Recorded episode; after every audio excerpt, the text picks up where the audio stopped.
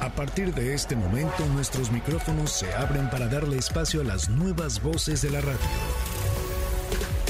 La de los alumnos del Centro de Capacitación MBS. Síguenos en Facebook y Twitter. Centro MBS. Esto es Ideas Frescas. Comenzamos. MBS 102.5. El siguiente programa de Ideas Frescas es solo de investigación. No queremos herir susceptibilidades de nuestro amable auditorio. Buenos días, tengan todos, todas, todes. Qué emoción y qué alegría poderles saludar a través de estos micrófonos en MBS 102.5. Soy Sandra Vázquez, iniciamos Ideas Frescas y tenemos motivos de sobra para celebrar. Por supuesto, estamos vivos, vivas. Es 15 de mayo, Día del Docente desde ya, abrazo, beso y apapacho a todos los maestros y a todas las maestras que nos escuchan y que forman parte de esta comunidad. Y bueno, el gran festejo es que tengo el día de hoy el gran honor de acompañar a estas nuevas voces de la radio que el día de ayer se certificaron en locución profesional y que saludo, bueno, con muchísimo gusto. Dayan Moar, muy buenos días, bienvenida. Muy buenos días, qué alegría estar aquí, compartir este bellísimo momento. Un saludo a todos los docentes, María de los Ángeles y José David. Muchísimas felicidades. Que son tus papis. Claro que sí. Y que nos acompaña tu papá aquí, por supuesto. Feliz día, maestro. Y por aquí mi bellísima Jocelyn Valentín, buenos días. Hola Sandra, muy buenos días y muchas felicidades a todos los docentes y un gran este saludo y, y felicitar a mi madre, que también es maestra, Mónica. Muchas felicidades, un gran abrazo a todos. Claro que sí, también a mi mami, que también es maestra, mamá maestra normalista, un abrazo a Lupita. Y bueno, comenzamos, esto es Ideas Frescas.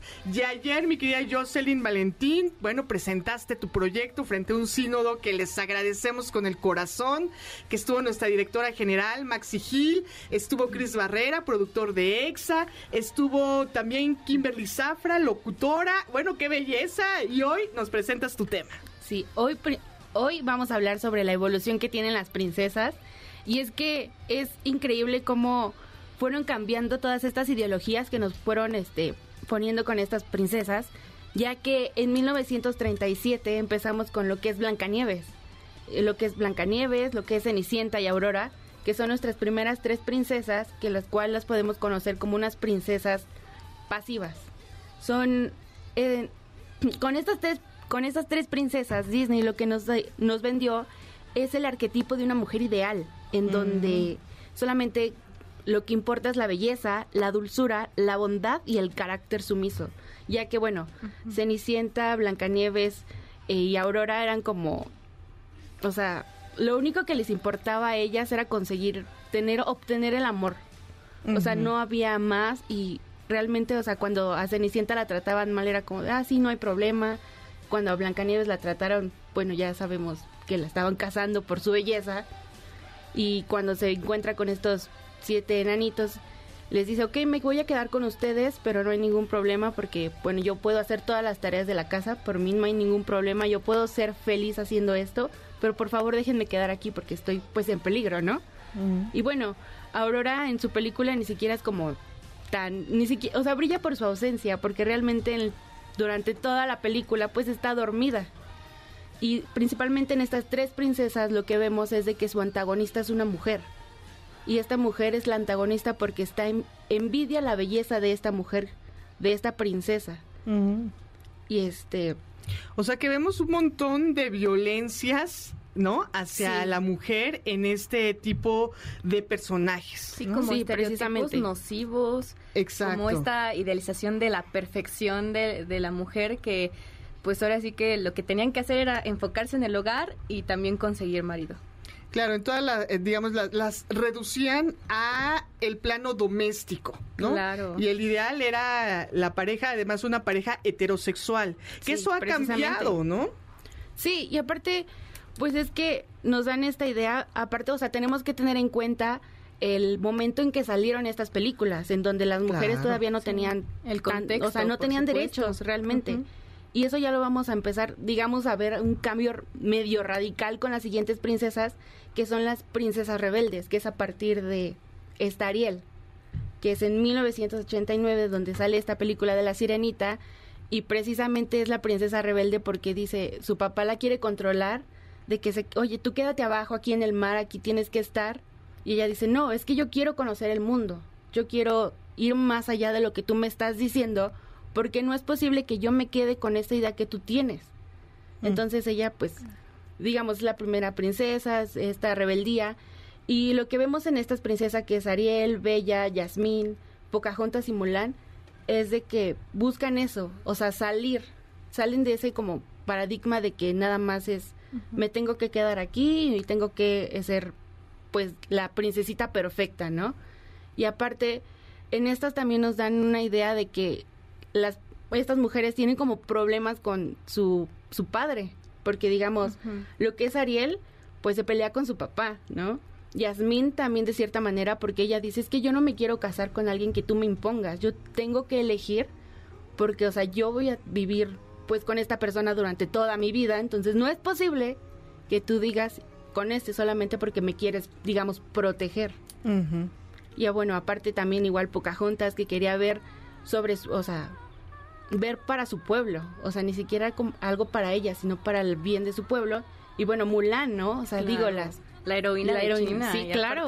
ella no es como de la realeza, no es princesa, sin embargo, la sociedad le impone que tiene que tener pues un linaje o que tiene que seguir con esa tradición familiar de conseguir marido y lo rompe completamente para darle honor a su familia, pero salvando a China. Y vistiéndose de hombre. Claro. O sea, se tuvo que pasar como un hombre. Se transvistió para ser un, o sea, para ser un soldado y eso rompió también muchos estereotipos en su época porque realmente luchó, luchó para salvar a China. Entonces, pues a mí me encanta esa princesa. ¿Sabes con quién sí tengo un poco de conflicto? La verdad es con Ariel, porque finalmente le quitan la voz. Híjole, que nosotras chicas trabajamos con la voz y a costa de qué, ¿no? Pues sí, o sea, igual es que es precisamente eso, o sea, a pesar de que nos están dando esta idea de que, ok, la mujer ya va a salir, va a ser más aventurera, la película también se reduce en que la princesa principalmente consiguió el amor. Porque, ok, sí, Bella que eh, le gustaba mucho leer, era muy educada y todo, pero se redujo a que se quedó con la, con la bestia. bestia. Claro. O sea. Claro, y al que cambian ahí, digamos, es a la bestia, ¿no? Es decir, una bestia con de buenos sentimientos, no importa el físico, pero finalmente es a esta parte masculina, no realmente a la femenina. Sí, bueno, precisamente en esa película lo que se tenía era de que se denotara la belleza Interna, Claro. Y bueno, continuando con las siguientes princesas, que digamos que son las activas, que son más, están muchísimo más presentes lo que es en sus películas, es con Tiana. Es la primera princesa que vemos con rasgos, pues ya es morenita y aparte es la primera en la que nos presentan que tiene un trabajo remunerado. Trabaja porque ella quiere conseguir el restaurante de sus sueños. O sea, ella desde un principio dice es que yo no... una meta. Exacto, o sea, ella ni siquiera dice es que yo no me quiero casar, no tengo esa idea de de vivir un, felices para siempre, porque precisamente es lo que nos ponen desde un principio en la película, con esta comparación que tienen con su amiga Charlotte, que dice es que yo quiero vivir un cuento de hadas, yo quiero casarme, ser feliz, o sea, ser una princesa, porque así te lo la plantean con ella. Y es todo lo contrario con, con Tiana, que dice, no, yo no quiero esto. ¿Cómo es posible que yo me voy a reducir a estar con alguien más cuando yo tengo mis propios sueños? Yo quiero conseguirlo por mí porque yo quiero ser esta gran persona. Y bueno, continuamos con lo que es Rapunzel. Rapunzel, este, su, lo que ella quería era salir, conocer el mundo, porque estaba reducida a su torre, pero ni siquiera sabía por qué. Y aparte, en, en, con ella también regresamos a esta antagonista mujer, en donde la tiene por la belleza y porque le da esta esta juventud con lo que es su cabello. Claro, y ahí, eh, bueno, nos enteramos después que finalmente ella no es su mamá, ¿no? Que además es una mujer que se la roba. Sí, fue un secuestro y ahí la tuvo y la engañó por muchísimos años. La manera en la que la hace ver el mundo como todo está muy mal allá afuera para asustarle, infundirle el miedo y aún Precisamente, así sale. La, canción que tiene como de no seas bobita, ven con mamita. Porque el mundo es, el mundo es horrible, claro. O sea, y, o sea, siempre vivía como con ese miedo y, Y era de que cuando sale con este Flynn era de no, ¿cómo es posible? Ya estoy aquí afuera, defraudé a mi mamá y soy la peor hija del mundo y no es posible que yo esté haciendo esto. Pero ya después es como de no, realmente lo hice, salí, estoy afuera, estoy viviendo lo que siempre quise. Y se da cuenta que no es tan malo como le decía o que no es malo para nada y que disfruta por primera vez su vida. Claro, pero si entra en este conflicto, eso me parece muy interesante, que como que le cae la culpa, ya cuando es está violencia psicológica. Exacto, es violencia psicológica, está también, digamos, entrenada, por decirlo de alguna manera, con, con lo que le ha dicho su mamá, bueno, que ella piensa que es su mamá, al final sabe que no. Oye, qué tremendo. Sí, esa manipulación sale en forma de culpa y ahí es cuando como que se entra en una crisis, pues. Exacto. Pero ya cuando dice no me queda otra más que salir, ahí es cuando se da cuenta o se quita la venda y ya por fin se da cuenta que el mundo es maravilloso. Exacto, y que se enamora. Sí. Sí, bueno, o sea, también es como lo principal de la historia, porque ya con estas princesas es, ok, tienen una meta, quieren salir, quieren conocer el mundo y demás, pero ya no es como, ya no es importante el amor, como que el amor pasa a un segundo plano y dicen, ok, si lo consigo está bien y si no, no hay problema. Y eso también lo vemos con Mérida, con Mérida, la princesa de Valiente, en donde desde un principio esta, esta niña dice, es que yo no me quiero casar. Y su mamá le dice, no, te tienes que casar porque, o sea, es tu destino. Y ella de no. Y de esta escena que nos ponen de cuando van a pelear por su mano, o sea, la verdad es que es una de las mejores escenas en donde ella sale con su arco y dice, es que yo voy a pelear por, mi, mano, por mí, porque yo voy a decidir mi futuro. Y ¡Guau! Por eso se llama Valiente. Exacto.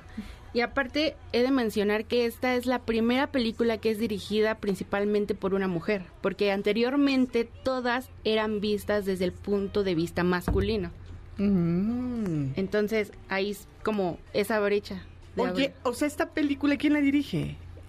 Ah, estamos hablando de las princesas en Disney y es el arquetipo de las princesas, cómo ha ido cambiando y cómo nos han ido mostrando a estas figuras que influyen a muchísimas niñas, adolescentes, jóvenes. Y la quien dirige es Brenda Chapman.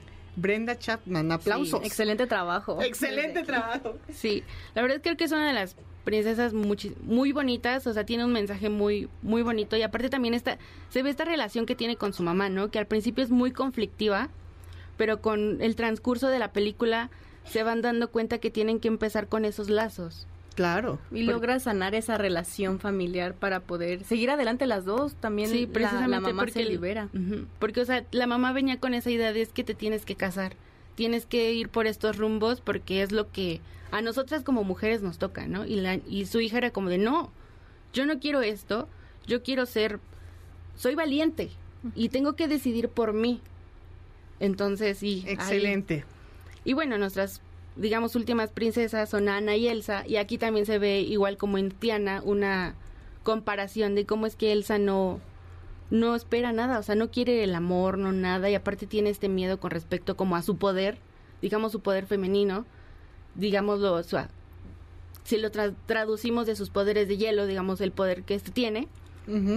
Y bueno, Ana es todo lo contrario, ¿no? Es que yo me quiero, quiero salir de este castillo en donde nos pusieron porque nuestros padres fallecieron, pero quiero el amor. Y aparte también nos dan aquí la idea de que si te enamoras a primera vista tampoco es tan buena idea, porque realmente el príncipe, como el, que era lo que ella que era lo que él quería en un principio, ¿no? claro. solamente quería llegar al, al trono y era como de no, espérate. la, estaba utilizando y, al final de la película, o sea, te, crees que la idea es de, ok, el amor verdadero es lo que va a salvar, digamos, de una pareja, pero realmente el amor que te salva es de tu hermana, de tu familia. O tu amor propio. el amor propio, el amor de tu hermana, el amor de esas mujeres que te han acompañado en tu desarrollo. Sí, precisamente. Y es que es bastante importante esto con Ana porque siento que ella estaba enamorada de la idea del amor. O sea, estaba tan desesperada por buscarlo que al primero que pasó es como de tú sálvame, ¿no? De este encierro también. Y se dejó manipular tal vez por esa idea, pero no porque realmente estuviera enamorada a primera vista de, este hombre y al final se da cuenta que, que ella tenía el amor, el amor de su hermana, su amor y, y tuvo esta aventura para poder igual reconciliarse de forma familiar y eso eso para mí también me gustó mucho porque creo que aquí se ve y es muy importante lo que dice Joss porque se reconcilian estas cosas o, se ve cómo evoluciona la sociedad y cómo va expresando las ideas en diferentes películas y más que son dirigidas para un, un público infantil. Sí, o sea, precisamente es cómo es que fueron cambiando estas ideas de que nos presentan a las princesas y es preciso porque las niñas, los niños se identifican con estos personajes, entonces tienen que crecer con digamos con otra idea, se tienen que evolucionar, tienen que cambiar porque los tiempos cambian, tienen, o sea, ya no es lo mismo. Totalmente de acuerdo contigo, mi querida Jos. Gran tema el que traes esta mañana, Ideas Frescas, y con el cual estamos abriendo, estamos iniciando. Nos encantará que el público se comunique, queremos saber de ustedes. Recuerden que nos encuentran en nuestras redes sociales y desde ya les doy el Instagram, Ideas Frescas 102.5, pero me encantará, Jos, Jocelyn Valentín, que le cuentes al auditorio, a las audiencias, dónde pueden seguirte, a través de qué medios. Me pueden encontrar en todas mis redes, bueno, en mis redes sociales, Instagram principalmente y Twitter como arroba justaftertaste. Ahí cualquier cosa, si tienen un comentario o demás, es muy bien recibido. Ok, Just doble S. Sí. After Taste. Taste. Perfecto, ahí está. Just After Taste, para que la sigan. Ella es una de las nuevas voces de la radio. Nos vamos a un corte, pero enseguida regresamos con mi querida Dayan Moar. No se vayan, volvemos. Apoyando a los nuevos talentos de la radio en MBS 102.5. Esto es Ideas Frescas. En un momento regresamos. En MBS 102.5 le damos espacio a las nuevas voces de la radio. Continuamos en Ideas Frescas. Continuamos en Ideas Frescas, el programa de las nuevas voces de la radio. Nos da muchísimo gusto poderte acompañar esta mañana de domingo, domingo 15 de mayo, donde estamos celebrando, agradeciendo y abrazando a todos y a todas las docentes de México. Gracias, porque miren nada más, aquí estamos por ustedes, sabiendo leer, sabiendo expresarnos, qué sé yo, sumar, restar, multiplicar. Mi querida Dayan Moar, ¿qué nos traes para esta mañana? Ay, muchas gracias y también pues a nuestra docente Sandra porque pues ella fue la que nos guió para estar en estos momentos aquí, así que pues muchísimas Ay, qué gracias. linda. Muchas gracias, Dayan, muchas gracias. Y pues les traigo un tema que la verdad me encantó que, que yo eh, tuviera el tema de las princesas porque aborda más un tema social o cómo evoluciona y eso es justo también de lo que voy a hablar. Porque no es tan usual. Voy a hablar de las enfermedades mentales de Batman. Ándale. Es un superhéroe, yo creo que es icónico, todos saben cómo es Batman y, y lo importante para eh, la cultura de hoy en día que es este personaje. Y pocos saben que realmente tiene bastantes trastornos, de hecho tiene 10 trastornos eh, mentales, solo voy a hablar como de 5 o 6 porque si no me voy a extender aquí una tesis. Pero es bastante, bastante complejo este personaje y justamente pues los principios de Batman fueron en 1939 con el primer, eh, la primera historieta que fue Detective Comics. Y eh, pues fue un personaje para niños inicialmente. La, justamente la serie de los 60 había una asociación de padres que se encargaba de regular lo que había tanto en cine como en tele y también lo que, lo que salían en las historietas de aquellos años.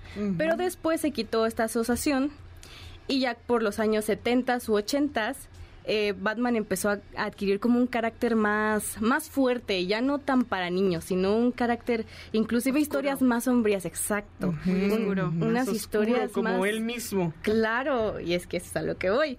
Porque una de las primeras enfermedades, y si no es que la más notoria, es la depresión. Justamente Batman tiene esta depresión porque se forza a sí mismo a luchar contra el crimen. Todo el tiempo está melancólico y está obsesionado con todo lo que representa la oscuridad. Su traje es negro y eligió a este, a este ser, a este animal eh, que es el murciélago, como su animal espiritual y es un animal nocturno. Además que trabaja en las noches y ese es su momento favorito. Además tiene una personalidad pues bastante abatida y se le dificulta mucho relacionarse con las personas. Y ese es el siguiente punto, trastorno esquizoide de personalidad. Lo que pasa aquí, y voy a citar un cómic, ah, cuando Damian Wayne, el hijo de Batman, toma el manto de Batman, mm, se encuentra con el comisionado Gordon y le extiende los brazos y le dice, abrázame. Y el comisionado Gordon como que se saca de onda y lo abraza y le dice, es que esto Bruce jamás lo hubiese hecho. Es algo totalmente nuevo para mí, dice. Exacto. Y dice Damian, qué bueno que el espantapájaros jamás se dio cuenta que el mayor miedo de mi papá era la intimidad. Bruce se le dificulta muchísimo tener este tipo de relaciones, no solo sentimentales, eh, amorosas, sino también, eh, por ejemplo, tal vez con su mayordomo o, con sus hijos, porque puede ser por dos razones. Tal vez por su estilo de vida que es muy inusual, o porque se le cuesta o no quiere relacionarse, no quiere formar vínculos por miedo a que se pierdan después.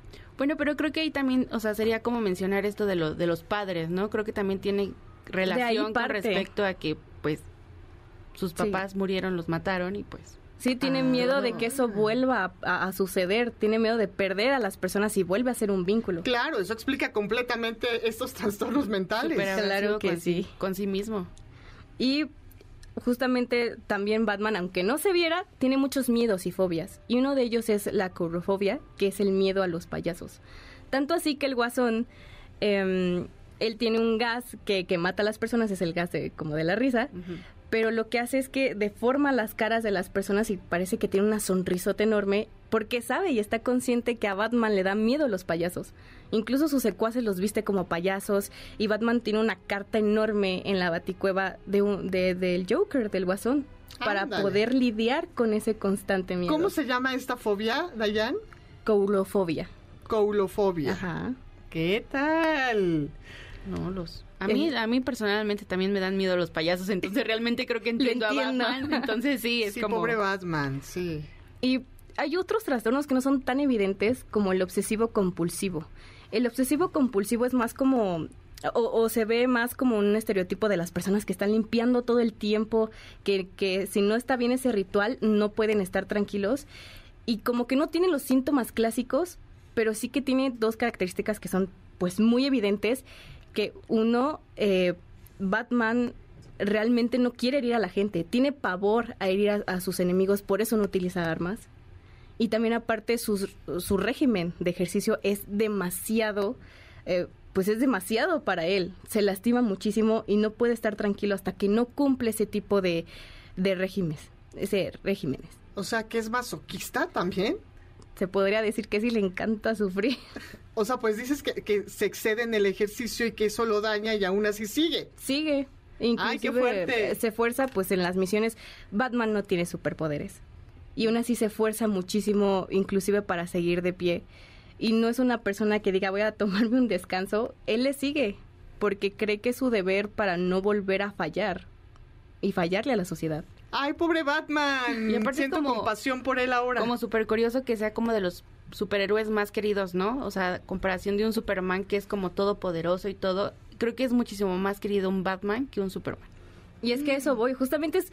A mí me surgió esta duda ya después de, esta última. Mm, así de este, de este ejercicio tan, tan bonito que fue buscar esta información.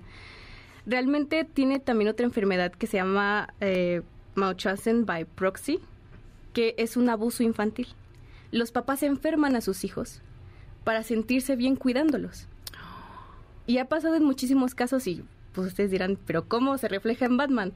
Batman adopta a los niños de Gótica, a los huérfanos o a, su propio hijo de sangre, lo, lo trae ahora sí que a su mansión, y lejos de alejarlos del, ahora sí que del terror o del peligro de Gótica, lo que hace es que los impulsa a pelear contra el mal. Entonces reafirma la idea, por ejemplo, fallece Jason Todd, que fue uno de sus Robins. Sí. Entonces él reafirma su idea de que dice, por eso soy Batman. Por eso tengo que seguir combatiendo contra el crimen, porque estas cosas van a pasar.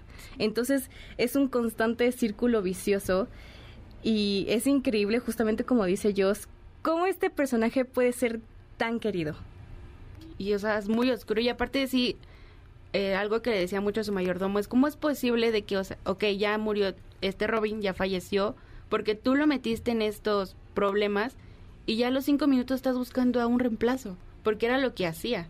O sea, ni siquiera era como de así, ah, una semana me espero, ¿no? no era como de ya, el que sigue. Muy bien, pues ya nos están diciendo eh, hasta en producción, fíjate que hay un podcast, Batman Desenterrado, en Spotify, donde Poncho Herrera es Batman. Sí. ¿Qué tal? Está increíble. Está bueno, ¿no? Sí, 100% recomendado. Es que e, es muy amplio este personaje y contestando esa pregunta, yo también me di cuenta que Superman es, perfecto, ¿no? Su única, ahora sí que su único fallo es la kriptonita. Y de ahí en fuera, pues puede volar. sí, exacto. La superfuerza. La superfuerza. Todo, todo lo bueno que es Superman. Pero yo creo que al igual que se ha evolucionado como la sociedad, ponen a un Batman que es 100% humano.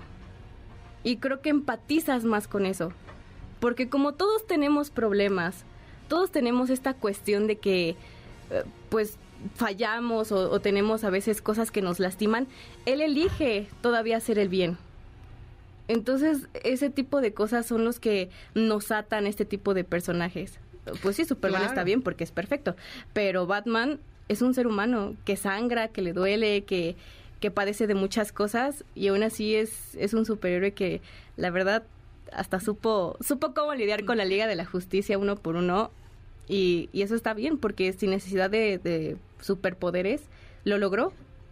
Qué maravilla. Pues vamos a preguntarle al público qué opina de Batman, qué opina de este personaje, viéndolo desde este sentido humano, desde esta perspectiva que ya Diane Moar nos ha descrito, ha compartido con nosotras y con las audiencias y que se comuniquen, ¿verdad, mi querido Arthur? Que nos llamen por teléfono, nos va a encantar escuchar tu voz y que nos mandes un comentario, sigue nuestras historias en Instagram, Ideas Frescas 102.5, métete al Facebook al 102.5 y recuerda que estamos en vivo y que estamos celebrando a los profes, a las profas hoy en su día.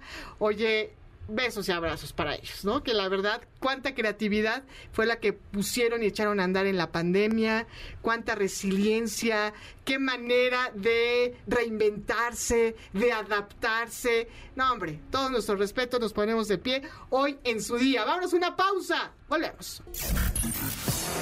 Apoyando a los nuevos talentos de la radio en MBS 102.5. Esto es Ideas frescas. En un momento regresamos. En MBS 102.5 le damos espacio a las nuevas voces de la radio. Continuamos en Ideas frescas.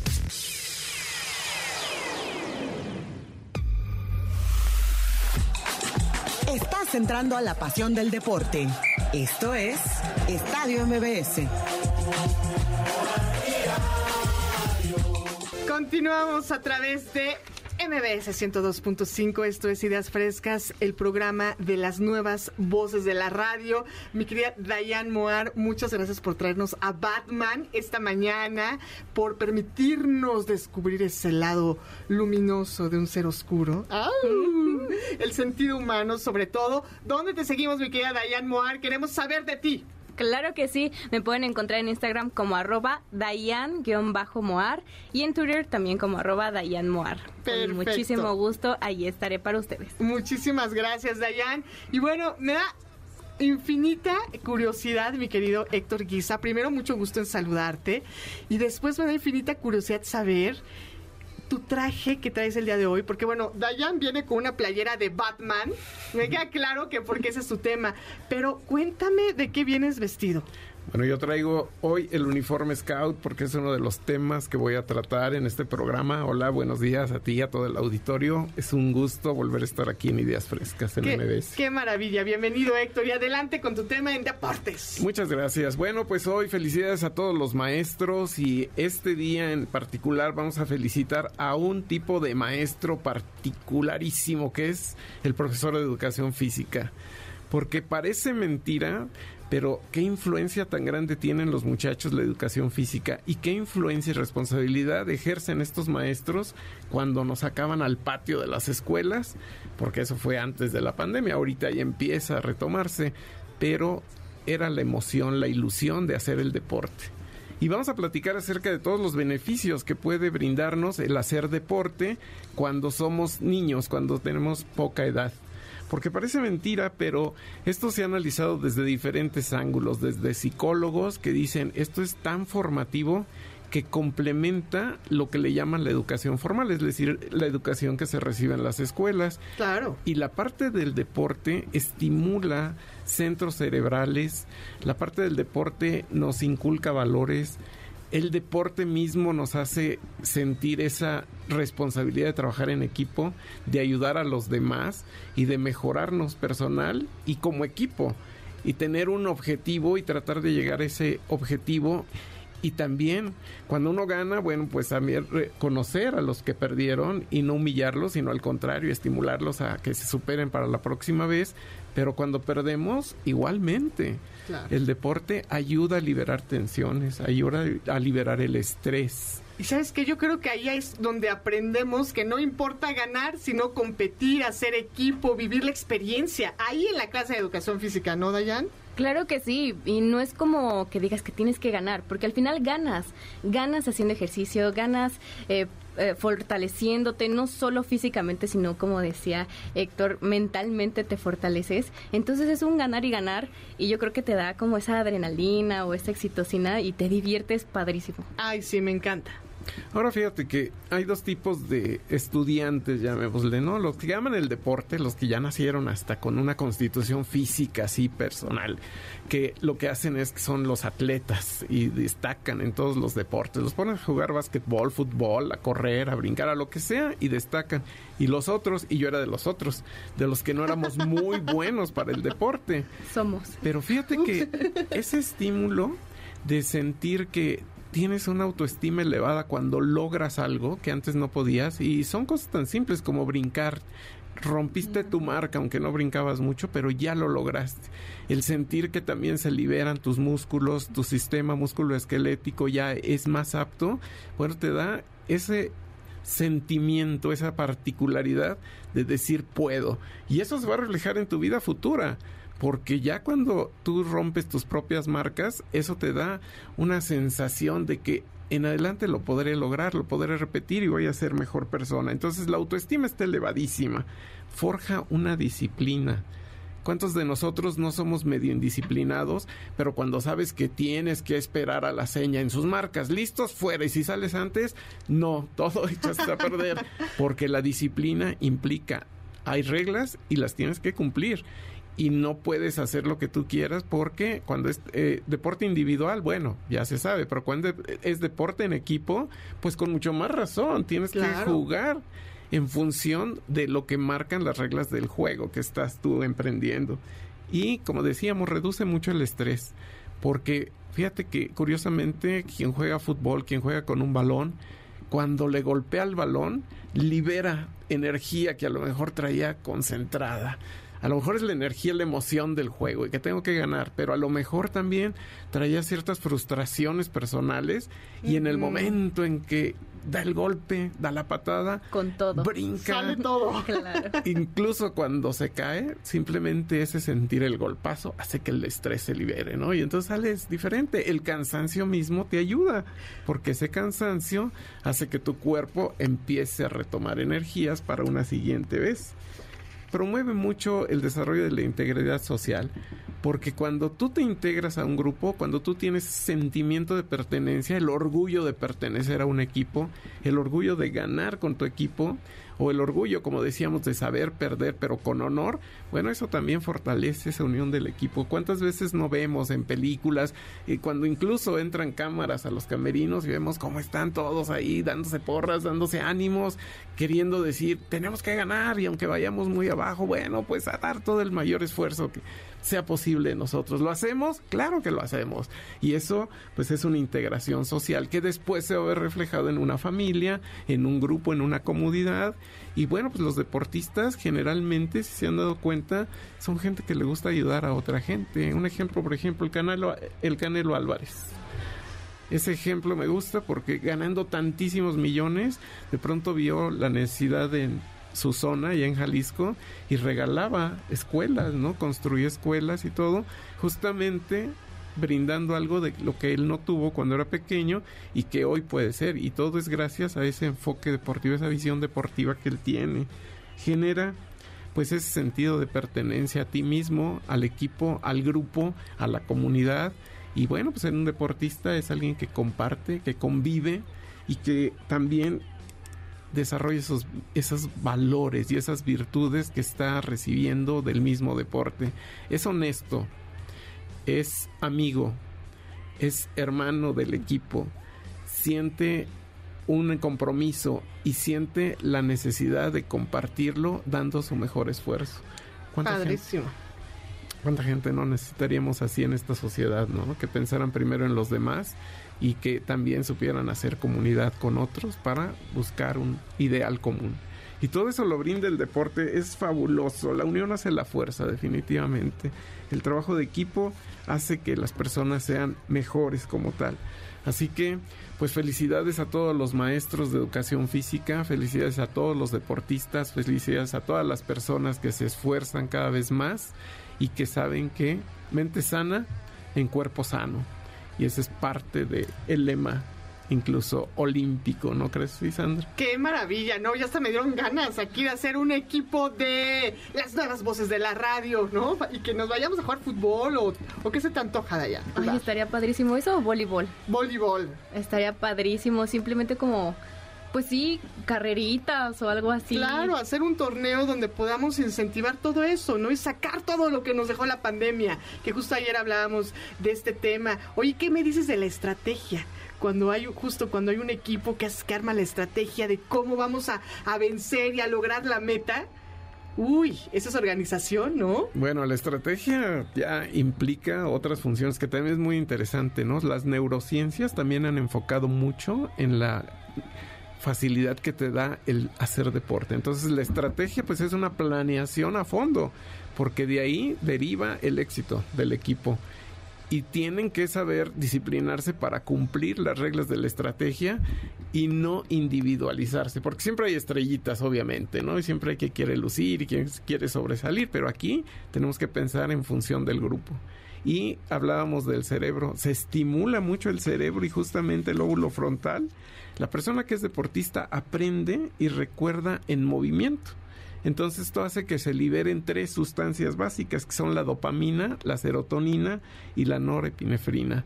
Cuando estas se liberan, bueno, todo el cuerpo empieza a funcionar mejor y no tan solo en el momento de estar ejecutando el deporte, sino a posteriori, es decir, te sirve para tu vida futura. Entonces por eso también se vuelven ciertos grados un gusto, un tipo de adicción positiva el hacer deporte. Qué maravilla. Sí, vemos gente grande, gente joven y todos haciendo movimientos. Hay que moverse, hay que moverse. Oye, y además justo lo que decías, ¿no? Que, que, se libera todo, se libera el sudor, uno está en forma, uno se pone guapo, uno se pone contento.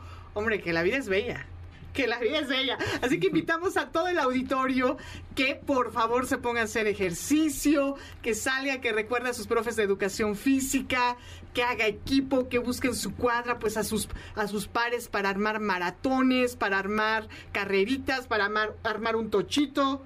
Y la cosa se pone bien, ¿no, mi querida Dayan? Uf, de lujo. No, sí se antojó ahorita que empezó a escribir, sí se antojó hacer un trabajo en equipo y, y ejercitarnos. Querido Héctor, ¿dónde te seguimos en tus redes sociales? Cuéntanos. Arroba Héctor Guisa, G-U-I-S-A ahí estoy a sus órdenes. Perfecto. Y bueno, te esperamos en la segunda hora para que hables ahora sí de los scouts, ¿no? Claro que sí, con mucho gusto. Así que a todo el público que ha sido scout o que conoce algún scout, bueno, pues póngase las pilas porque en la siguiente hora vamos a hablar de este tema que nos trae Héctor Guisa. El teléfono aquí en MBS es el 55 51 66 1025. Queremos escucharte, queremos saber de ti. Recuerda que en Facebook nos encuentras como Ideas Frescas 102.5 y también en Instagram tenemos cuenta y esa es Ideas Frescas 102.5. Pues vámonos a lo que sigue aquí en Ideas Frescas. Apoyando a los nuevos talentos de la radio en MBS 102.5. Esto es Ideas Frescas. En un momento regresamos. En MBS 102.5 le damos espacio a las nuevas voces de la radio. Continuamos en Ideas Frescas. Continuamos en Ideas Frescas en el 102.5 FM. Qué alegría poderte acompañar hoy 15 de mayo Día del Maestro. Y justamente, Héctor Guisa, tenemos un invitado que nos va a regalar cinco minutitos para hablarnos precisamente de los profesores, ¿verdad? De educación física, Héctor. Efectivamente, bueno, fue una suerte conocer aquí al doctor en educación, José David Domínguez García. Doctor, bienvenido.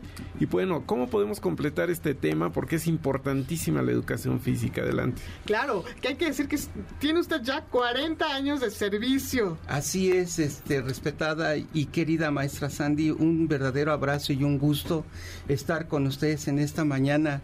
Eh, los que somos maestros de corazón eh, valoramos mucho lo que es el trabajo de un maestro de educación física. Resulta que dentro de las escuelas, eh, desafortunadamente en muchas ocasiones se cree que el maestro de, de, educación física, sus horas son de relleno, al igual que de educación artística. Entonces al maestro en ocasiones no se le da el espacio que se debe. Eh, si lo saca a botar la pelota, hay maestros que se quejan por el ruido que están haciendo. Y en el momento van y se quejan con el director, con el subdirector, por favor que no haga ruido. Si llega el 10 de mayo, como hace unos días lo celebramos, al maestro de educación física se le pide que haga una tabla rítmica y el maestro ve solamente dos veces a la semana a determinado grupo y se anda en ocasiones peleando por un espacio para que realmente se le permita eh, trabajar. Y hay niños, mi querida maestra Sandy, que no quieren trabajar. Y ahí viene un gran problema porque el maestro no es únicamente el trabajo que debe desarrollar, sino que tiene que luchar con la actitud del niño, que muchas veces son ideas impuestas desde casa el maestro de educación física también debe saber de medicina, de primeros auxilios. Cuidado que se le, corriendo se le tuerce un pie niño, o que se corte, que se caiga, o que se le desmaye por el esfuerzo. No hacen ningún tipo de ejercicio en la semana los niños y de momento los ponen a correr. Eh, hay niños que se les desmayan. Entonces el maestro debe estar preparado. Ah, cuidado que llueva porque en ese momento al maestro se le saca de su espacio, del patio, de la parte exterior, y debe reinventarse dentro de lo que es un salón de clase. Y el maestro de educación física en ese momento, en ocasiones no sabe qué hacer. Y hay niños que empiezan a, juguetear dentro y crean problemas. Y hay otra cosa que a mí me, también me, me, duele dentro de lo que es el trabajo de los maestros de educación física, los que hemos tenido algún puesto directivo. Estamos armando los horarios y resulta que tratamos eh, de alguna forma ponerlos eh, sus horas consecutivas. Y resulta que como primero se pone en español, luego matemáticas, ellos en ocasiones tienen sus horas eh, salteadas. Tiene una hora y luego pasan 3, 4, 5, 6 horas y vuelve a tener otra, muchas horas ahorcadas. Y los maestros a veces están ahí eh, inactivos y se viene un gran problema. Y si un niño no le gusta educación física y se le obliga a salir, hay padres que se molestan y van y no lo dicen. De veras que educación física es de lo mejor que hay y es de lo menos reconocido.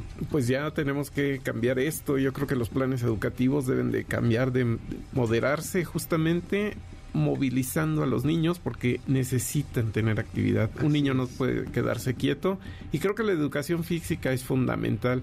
Curiosamente, ahora recuerdo, tengo mi maestro de educación física de la secundaria y sigue activo el señor.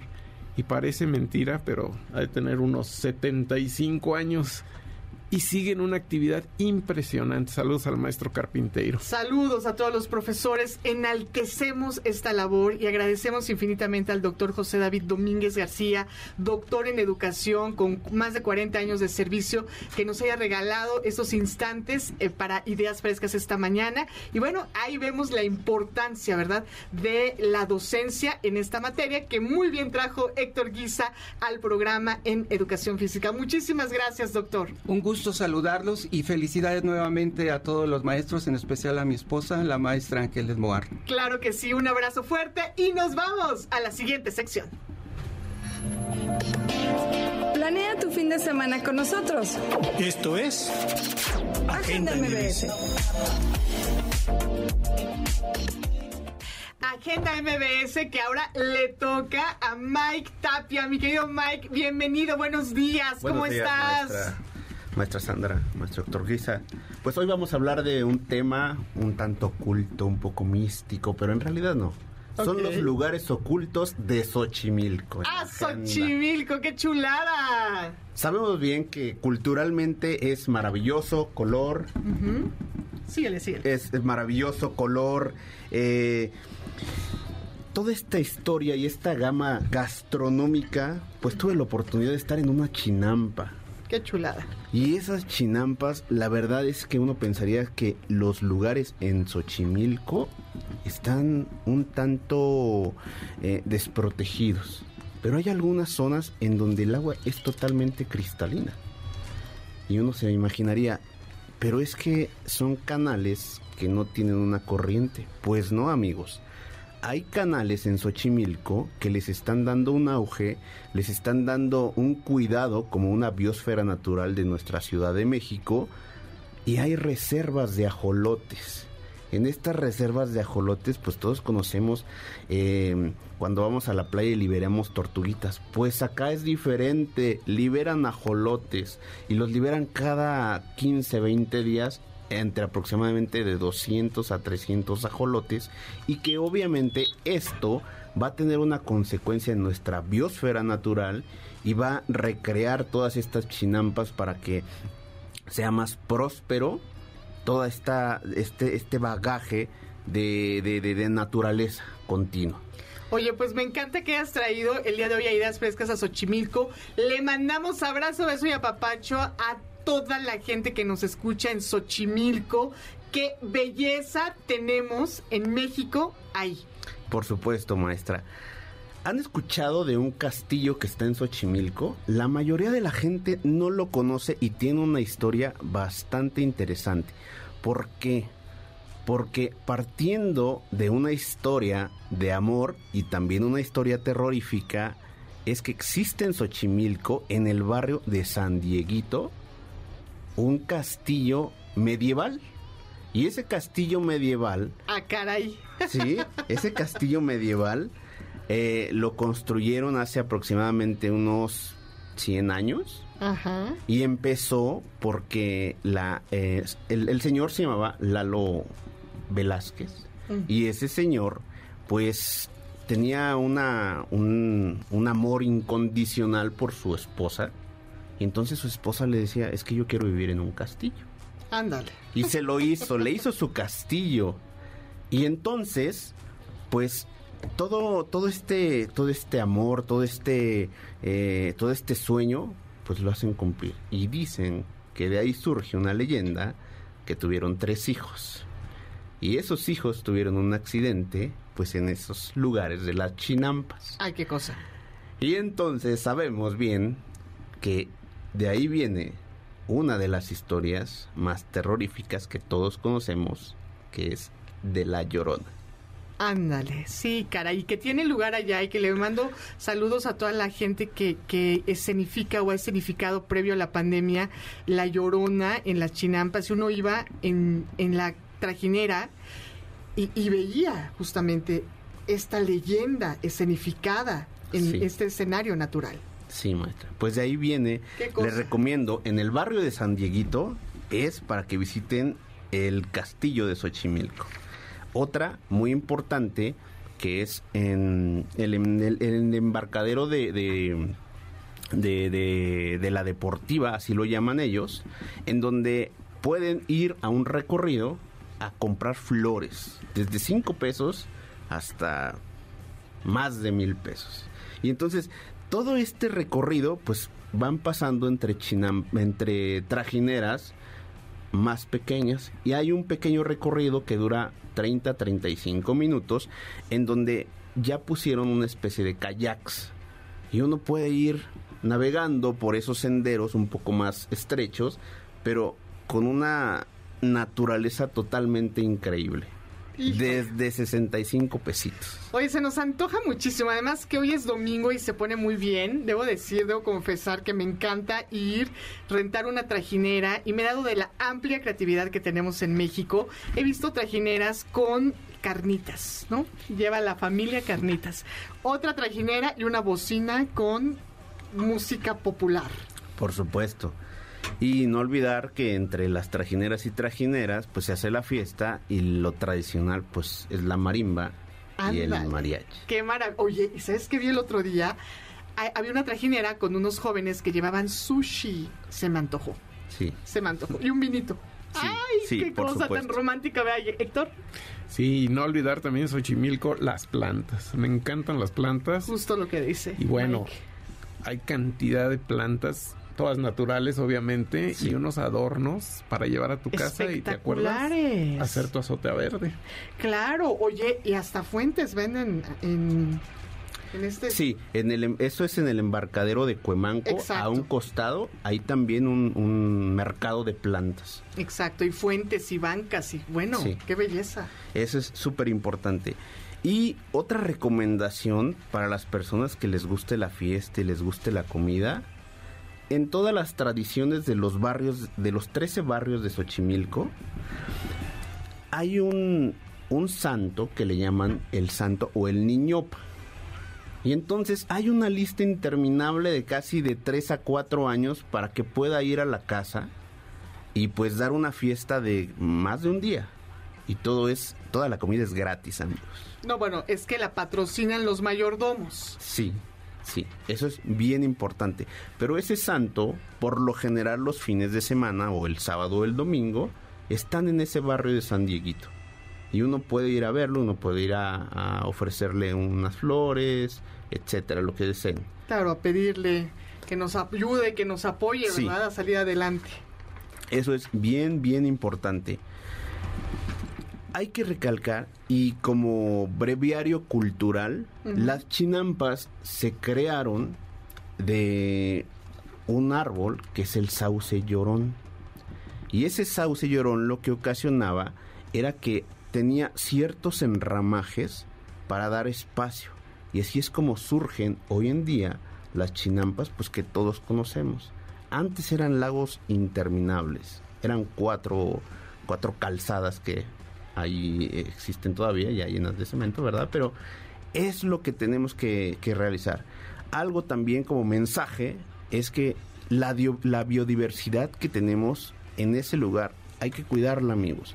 Si van a rentar una trajinera, si van a estar eh, tomando, tengan mucho cuidado, porque son zonas en donde hay mucho, hasta cierto punto, ramas, manglar, adentro y pueden ocasionar un accidente, maestro. Totalmente de acuerdo. Ojo con ello. Oye, y por aquí nos están recordando a Jolixo, que es este personaje que acompañó y acompaña todavía en esta educación a distancia a los peques, que era es precisamente un ajolote que les enseña a los pequeñitos a ponerse el cubreboca, a lavarse las manos. Mi querido Jolisto, te mandamos abrazos. Pues tenemos boletos, queridas audiencias, para todos los maestros, para todas las maestras que nos están escuchando. Si en tu casa vives con un maestro o una maestra, ponte trucha, porque aquí van los regalitos que tiene ideas frescas para ti esta mañana. Tenemos un pase doble para Defendiendo al Cavernícola. Un pase doble para Mentiras el Musical un pase doble para Vaselina en Teatro Parque Interlomas. Y tenemos más, pero ya mi productor me está diciendo hasta ahí. Tenemos muchas sorpresas. ¿Cuál va a ser el requisito? ¿De qué se va a tratar la cosa? Márcanos y dinos qué maestro o qué maestra es quien va a disfrutar de este evento. ¿Qué materia da? A ver, ¿es barco o es exigente?